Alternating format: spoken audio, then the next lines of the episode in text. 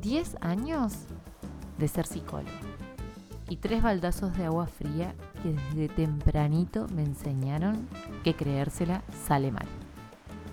Hoy te invito a repasar conmigo ese momento crucial en el que pasamos de ser simples mortales a ser licenciadas con todos los aprendizajes que de a poquito fuimos teniendo a base de baldazos de agua fría y cambios de dirección.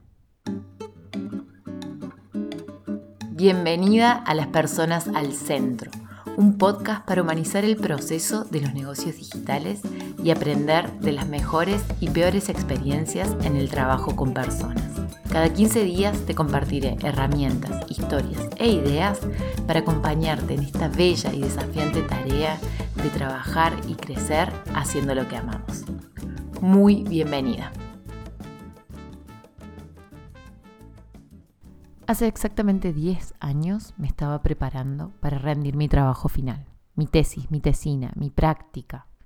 Ese momento culmine de las carreras universitarias de este lado del mundo, donde después de 5 años de cursado, que en mi caso fueron 6, un año de prácticas y los reglamentarios 6 meses de burocracia, daban cuenta de que yo era licenciada, licenciada en psicología, psicóloga, la primera en toda una línea familiar en tener un título universitario. Ese título que lo había englobado todo, que había definido mi identidad, mis búsquedas, mi agenda durante años, estaba ahí, a un día de distancia.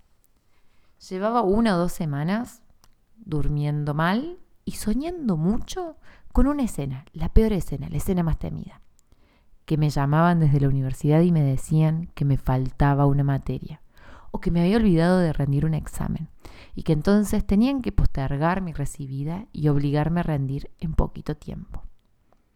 No sé vos, pero yo, habiendo cursado en la Nacional, que teníamos puras materias anuales, los finales eran de terror, eternos, dificilísimos. Y en el último año yo había cometido el error de dejarlos amontonar y había rendido 10 en menos de un año.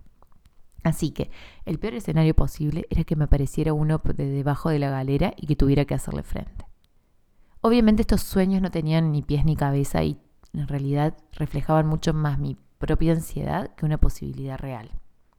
Así llegó el 31 de mayo y me fui a la mañana a la universidad. Rendíamos al mediodía y ya nos esperaban amigas y amigos. Nos encontrábamos con mi compañera de tesis porque sí, teníamos la suerte de poder hacerla en grupo y entrábamos a defender eso que habíamos escrito con tanto corazón, con tantas ganas y con tanto tiempo. Habíamos ensayado 27 veces. Habíamos hecho un presi, que en aquella época era tecnología de punta para la universidad. Y estábamos listas para darlo todo. Lo dimos todo y nos sacamos un 10. Un muy merecido 10 que nos hizo poner muy contentas. Pero lo que más contentas nos puso fue que al salir nos esperaban decenas de personas. No sé cómo es donde vos sos, pero acá tenemos la tradición de que el día que te rendís el trabajo final o el último examen, te espera tu familia, tus amigos y a veces mucha gente conocida que no es tan cercana para tirarte huevos, romperte la ropa, colgarte carteles y salir a caminar hecho una especie de carnaval devenido en persona. Nuestro festejo fue una fiesta, una fiesta que recuerdo y añoro y celebro porque además tuvo algunos hitos familiares muy especiales. Era el 2013 y yo me estaba preparando para viajar el mundo. Sabía que al año siguiente me iba a ir, pero me quedaba por delante un año en Argentina. Es que había decidido que el primer paso fuera Nueva Zelanda y los tiempos de las visas y los pasajes y las temporadas me requerían 12 meses en Córdoba capital. De más está decir que el día después, además de resaca, tenía muchas más preguntas que respuestas. Las primeras semanas se sucedieron entre dormir mucho, recuperarme, seguir soñando que me faltaba rendir algún examen y presentar los papeles para recibir el título final. Pero apenas dejé de estar en tarea, apareció la pregunta, ¿y ahora qué se viene? En esas épocas yo tenía un emprendimiento, teníamos un emprendimiento con Iñaki, mi pareja, de ropa, que nos iba muy bien, vivíamos cómodamente de él. Vivíamos más cómodos de eso que si yo trabajara de lo que estaban trabajando mis compañeras recién recibidas de psicólogas. Entonces, yo decidí que si iba a buscar un trabajo iba a ser de algo que me gustara, que me apasionara. Total, Pata, que ese era nuestro emprendimiento, nos daba para vivir tranquilamente, sin urgencias, sin apuros, sin demasiado dolor de cabeza.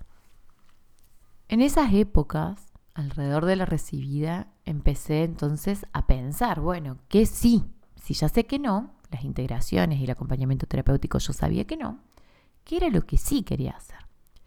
Y ahí yo sabía que era trabajo institucional, sociocomunitario, de mi área, de mi expertise, ese para el que me venía preparando, del que tanto sabía y del que tanto había estudiado. Aparecieron tres oportunidades. Entre ese otoño y ese invierno aparecieron tres oportunidades. Cualquiera de las tres estaban prácticamente hechas a mi medida. Una era la posibilidad de presentar un proyecto de extensión junto a Daniela, mi compañera de tesis, esta con la que nos habíamos sacado un 10, y que hacíamos cosas súper bonitas, escribíamos súper bien juntas. Bueno, en realidad escribía bien Daniela. Yo medio que armaba un par de ideas y le ponía onda. La cuestión es que presentamos un proyecto que estaba precioso para trabajar intergeneracionalidad y no sé qué otra cosa bien de estudiante universitaria recién recibida usar esas palabras que ni nosotras podemos pronunciar. Pero bueno, cuestión, presentamos un proyecto divino, teníamos avales, firmas, colores, currículums, eh, tantos papelitos que decían que teníamos lo mejor para dar, que lo entregamos sumamente confiadas. Era en un formato medio de concurso donde competíamos con otros y donde la universidad destinaba ciertos fondos a ciertos proyectos. Nos dijeron que el nuestro estaba bueno, nos lo aprobaron, pero no nos dieron ni un peso. Y si no nos daban ni un peso, ese proyecto ya no era una posibilidad de trabajo. Así que ahí se fue el primer gran sueño, el que estaba casi al alcance de la mano, el que prácticamente dábamos por sentado que iba a suceder. ¿Listo? Cosas que pasan, proyectos académicos, la universidad, pasamos. La segunda oportunidad que se me ofreció fue la de coordinar un CAJ.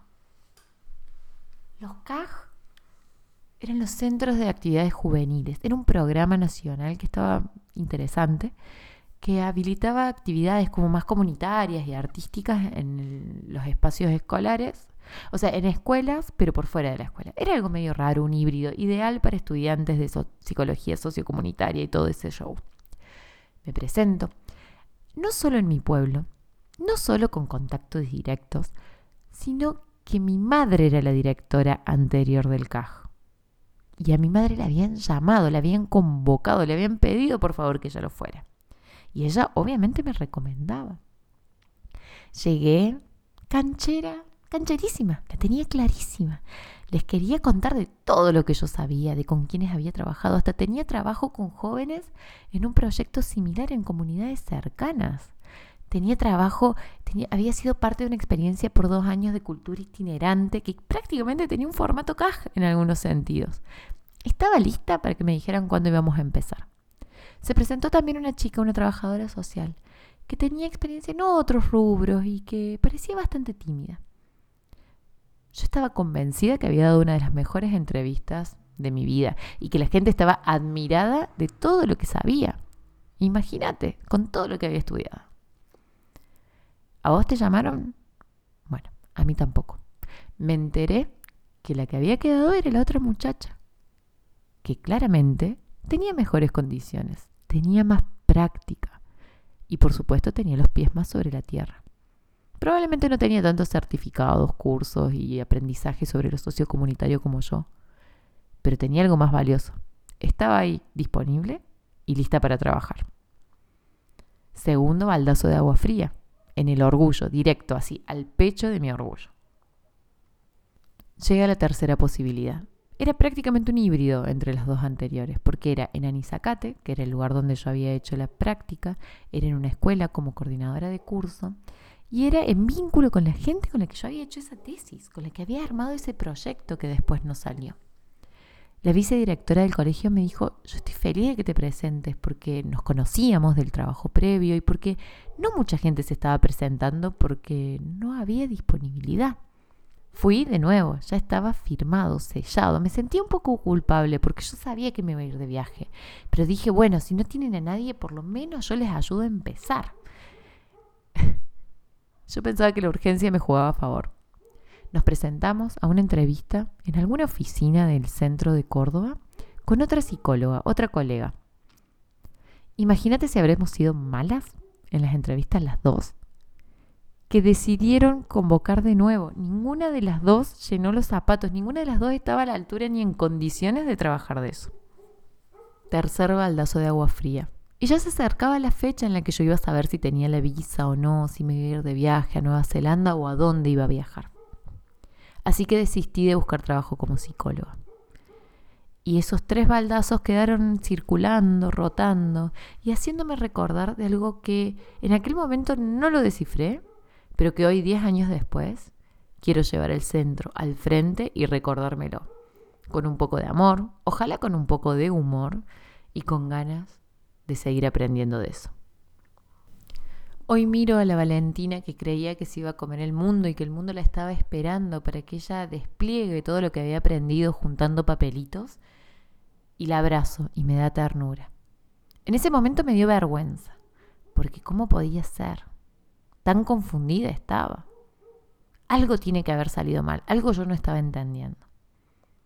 Y hoy, diez años después, la veo y la abrazo en su inocencia, en su ambición y también en su soberbia. Una soberbia que no me permitió ver que los papelitos hablaban más de mí de lo que hablaban de lo que yo podía hacer por otros que mi recorrido de cursos, de programas, de formaciones, de voluntariados, tenían más que ver con lo que yo quería, con lo que a mí me gustaba, con cómo a mí me gustaba sentirme o estar, que con aquello que podía aportar. Que las cosas se entretejían, pero que lo que yo había llegado al frente en esas entrevistas era lo que a mí me importaba, lo que a mí me gustaba. Y me había olvidado de cómo poner al servicio de otros y otras todo eso. Y no me culpo porque toda la carrera había estado esperando ese momento donde mis papeles valieran algo. Y no me culpo porque yo había estudiado con muchas ganas y estaba muy comprometida con eso que había estudiado. Y a la vez no me defiendo, porque en ese camino me estaba perdiendo de algo importante. Las otras, los otros, los pibes del CAJ, los ancianos y los jóvenes con los que supuestamente íbamos a trabajar en el proyecto, los y las estudiantes a quienes iba a acompañar. ¿Cómo será que ni siquiera me acuerdo qué pensaba de ellos o de ellas? Hoy, diez años después, me siento mucho menos segura resguardada en los papelitos que siguieron creciendo con los años. Y me siento mucho más segura y mucho más anclada en caras, en personas, en nombres y en historias, concretas, reales. A veces parecen chiquitas, pero son de lo más gigante. Diez años de ser psicóloga, de ser psicóloga nómada, de ser psicóloga en pausa, de ser psicóloga en negocios digitales, puedo decir que mi gran, gran aprendizaje es volver a las personas. Es el nombre de este podcast. Es la invitación que intento hacerme en cada consigna, en cada propuesta, en cada charla. Celebro, abrazo, agradezco y honro este título que me permite trabajar de lo que trabajo, que sostiene lo que hago, que me dio las herramientas de base para acompañar como acompaño. No reniego de él, es mi base, desde ahí construyo. Solo que diez años después me doy cuenta que ese título, esos papeles y todo ese recorrido tiene sentido cuando me encuentro con otros, cuando lo hago experiencia, cuando trabajo codo a codo con humanas y humanos que necesitan eso que yo aprendí y que puedo darles. Y sobre todo, que se sostiene a lo largo del tiempo cuando se conecta con los mundos que quiero, y no solo con los mundos que aprendí a describir teóricamente en algún libro que suena bonito y poco entiendo. En este podcast de aniversario, que no es aniversario del podcast, sino de mi propio camino, quiero traer esto un poco al centro una invitación a pensar cómo mutan las cosas, cuánta inocencia nos acompaña, cuánto sí de estos títulos universitarios que tanto nos han costado y cuánto queda por seguir construyendo. Gracias por escucharme hasta acá. Ha sido un bonito ejercicio esto de recordar estos baldazos, estos momentos, estos aprendizajes que me señalan, que me recuerdan, que me acercan esta cruda verdad de que creérsela sin poner a las personas al centro sale mal. Gracias por estar del otro lado. Antes de irme, quiero agradecerte por haber llegado hasta acá por haberte quedado, por haber escuchado, por haber vuelto si ya nos conocíamos o por haber llegado si sos nuevita en este territorio. La mejor forma de seguir multiplicando lo que acá hacemos es que si te gustó puedas compartir, poner una estrellita, escribirme un mail o simplemente pasarle este dato del podcast a alguien a quien creas que le puede servir muy bienvenida a ser parte de esta comunidad, muy bienvenida a estas conversaciones quincenales. Nos vamos a seguir viendo, nos vamos a seguir escuchando. Gracias por estar acá.